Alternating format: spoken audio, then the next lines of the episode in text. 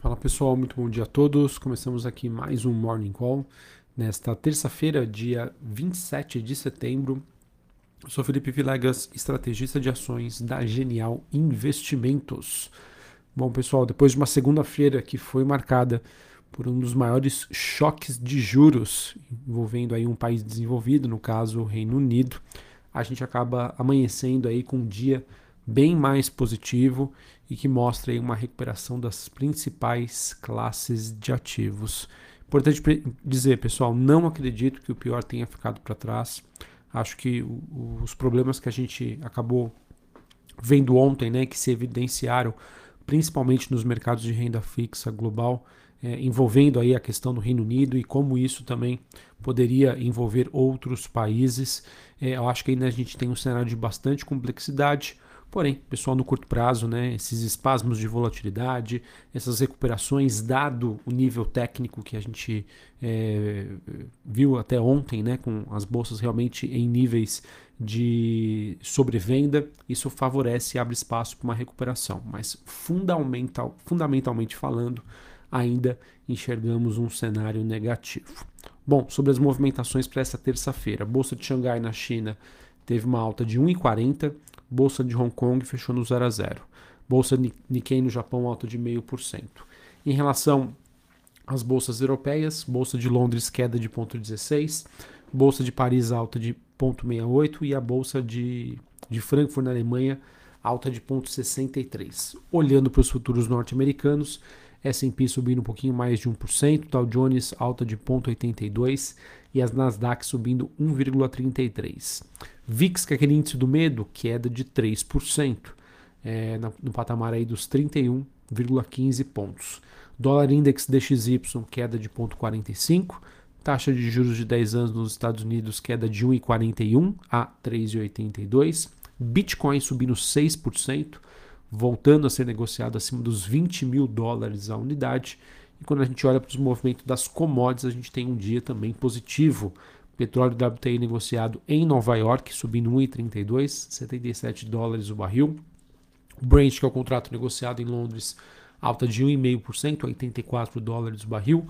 Cobre subindo 1,5%, níquel no 0 a 0 e minério de ferro na China teve um dia positivo. Beleza, pessoal? Então, o que eu queria transparecer para você, diante dessa movimentação positiva de recuperação dos ativos por uma questão técnica, sim, há espaço aí também para uma recuperação da bolsa brasileira, que foi ontem fortemente influenciada por esse, pelo contexto global, né, envolvendo aí os mercados de renda fixa globais, situação no Reino Unido, política monetária nos Estados Unidos e também as eleições aqui no país, tá bom?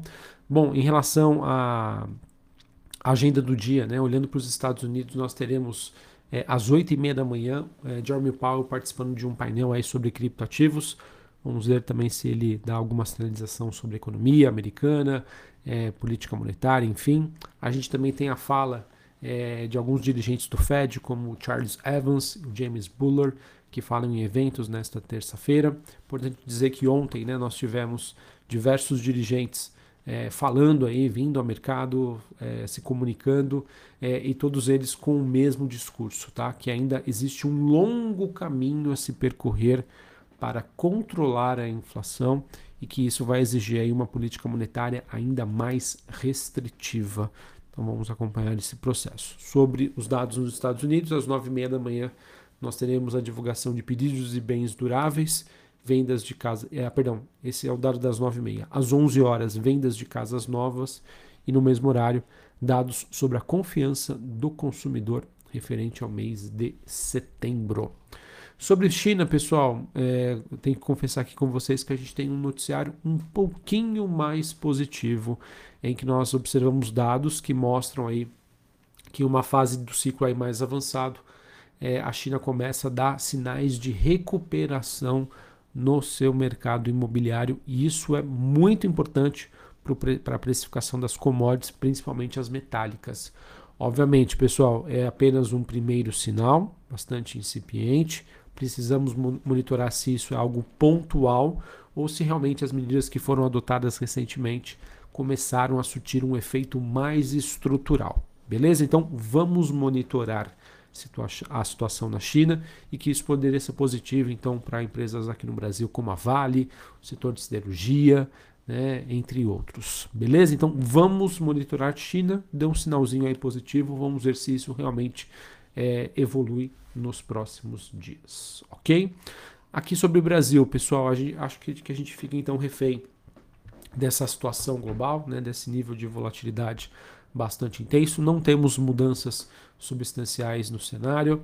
Hoje, olhando para a agenda macroeconômica, às 9 horas da manhã, a gente tem a divulgação do IPCA 15, expectativa de uma deflação de 0,20, ante uma deflação é, de 0,73, que foi divulgada no dado anterior. Já saíram né, há pouco a, a inflação do setor de construção civil, que teve uma alta de 0,10 na comparação mês contra mês, ante uma, ante uma alta esperada de 0,03, ou seja, veio um pouco acima. E ainda hoje, às 10h30 da manhã, nós teremos a divulgação dos números de arrecadação federal, ou seja, números referentes às contas públicas no governo, do governo. O BC que anunciou para hoje um leilão de linha de até 1 bilhão de dólares. E o objetivo desse leilão é de tentar conter uma disfuncionalidade aí no mercado de câmbio, é, sem necessariamente influenciar aí no preço do dólar. Isso acabou acontecendo aí depois que o real ontem perdeu bastante valor diante né, desse movimento de volatilidade que envolveu aí as principais moedas globais. Então não acredito que isso é, venha mudar estruturalmente a direção do dólar, visa apenas aí dar liquidez para o mercado que segue bastante volátil e essa é a função aí é, como protetor da moeda de todo o Banco Central e que o, Brasil, o Banco Central brasileiro está fazendo no momento. Em relação às eleições, pessoal, as pesquisas elas continuam né, mostrando uma oscilação positiva do ex-presidente Lula e uma chance aí de, de, vitória no primeiro turno. Eu, pessoal, per, é, é, particularmente acredito que teremos segundo turno, tá, de qualquer jeito. Eu acho que as eleições aí devem ser muito mais apertadas do que essas pesquisas aparentam, mas enfim, vamos aguardar aí os dados, né, as informações, os fatos que nós teremos a partir aí do próximo domingo.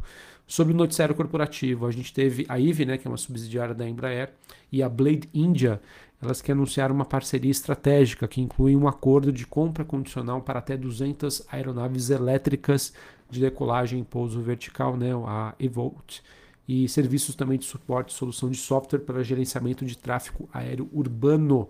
Notícia então positiva para a tese de longo prazo de Embraer.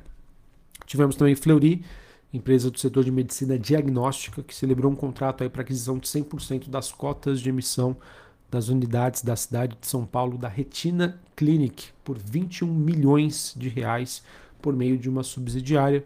Então, notícia aí de aquisição para o Fleury e Pardini, né? Lembrando que Fleury e Pardini estão diante aí de um processo de combinação de negócios. É, Pardini que assinou um contrato então para aquisição de 99% do capital social da CSV Central Sorologia de Vitória, empresa aí com sede na capital da capital Vitória em Espírito Santo por 17,8 milhões de reais e obviamente se as metas forem atingidas esse valor pode chegar a 19,8 milhões. Então, notícia envolvendo aí duas empresas do setor de saúde, sinalizando aí aquisições, ok? Bom, pessoal, então acho que era isso que eu tinha para passar para vocês. Novamente, um dia de recuperação, que teve uma influência positiva é, com o mercado mais leve, né, um técnico favorável, ou seja, como as ações caíram muito, a ausência de notícias abre espaço para uma recuperação mas o contexto global, pessoal, aí, na minha opinião, ainda segue bastante desafiador. O que aconteceu ontem né, com o Reino Unido, em que houve toda uma reprecificação sobre trajetória de juros por lá. Olhando a situação econômica e olhando o que foi indicado aí pelo governo, né, que vai gastar mais, mas não deu nenhuma contrapartida em relação a isso, mostra aí realmente a dificuldade que os bancos centrais têm hoje, né, ao pisar no freio para obviamente, desestimular a economia para conter esse processo inflacionário, ao mesmo tempo que os governos né, estão agindo na ponta oposta, pisando no acelerador, tem como objetivo ajudar a sua população, mas isso, obviamente, né, se não tiver uma boa sinalização sobre como isso vai ser justificado, deve estressar o mercado de juros globais. E aquilo, pessoal, quando você vê o mercado de juros, né, o mercado de títulos de renda fixa, em que é, você não consegue ter uma perspectiva até onde esses juros vai parar, eu vejo que isso poderia, foi até questionado ontem, né? Pode causar um efeito de falta de liquidez, ou seja, as pessoas, né, os investidores não querendo se posicionar, é, sabendo que lá na frente podem ter conseguir títulos né, mais atrativos, ao mesmo tempo que as empresas não conseguem também emitir dívida porque não tem essa questão da demanda, né? Você não sabe a que nível você vai realmente chamar atenção dos investidores. Então, é uma situação, na minha opinião, bastante complexa e muito delicada. Então, vamos acompanhar, vamos seguir aí vigilantes. Um abraço a todos, uma ótima terça-feira para vocês e até mais. Valeu.